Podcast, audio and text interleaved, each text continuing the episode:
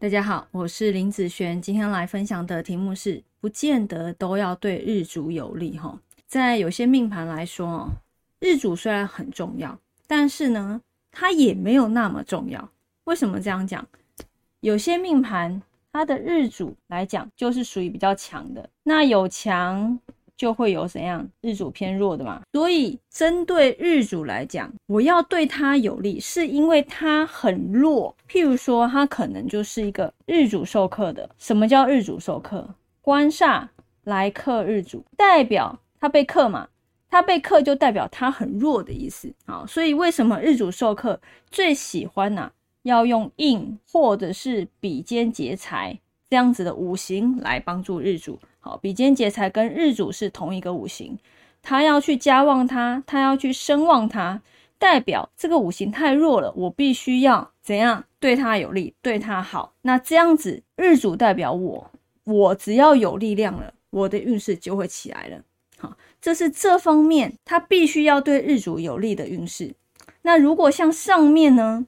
日主本身就是强的，好，我们先来分别，这个是日主授课，这个不是日主授课。那一般不是日主授课的命盘，它其实日主来讲不会太弱，哈，不会太弱。它不弱的状况之下呢，其实就不需要对它有利了，好，这样我不知道你听得懂吗？就不需要对它有利，它本身就有力量了，好，而是说在看它其他的运势来说，它的其他运势来讲好坏的一个部分。那以下面这个运势日主本身偏弱的时候，就像是说，如果我好，我是日主，我自己偏弱，我看谁都容易不爽。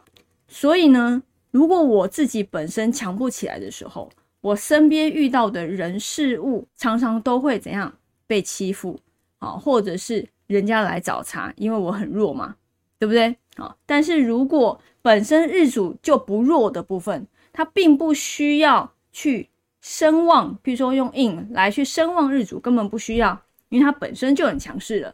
那如果本身就很强势的话，那其实是不需要看好日主要有利的一个部分哦。好，所以其实今天想要跟大家分享，不见得每一次啊看八字的时候都一定要对日主有利的运势才好，好不一定要看这个部分，而是先判断这个日主他到底。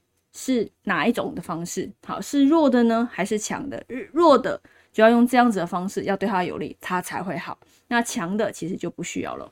好，那以上这个影片就分享给大家以及我的学生，我们下次见喽，拜拜。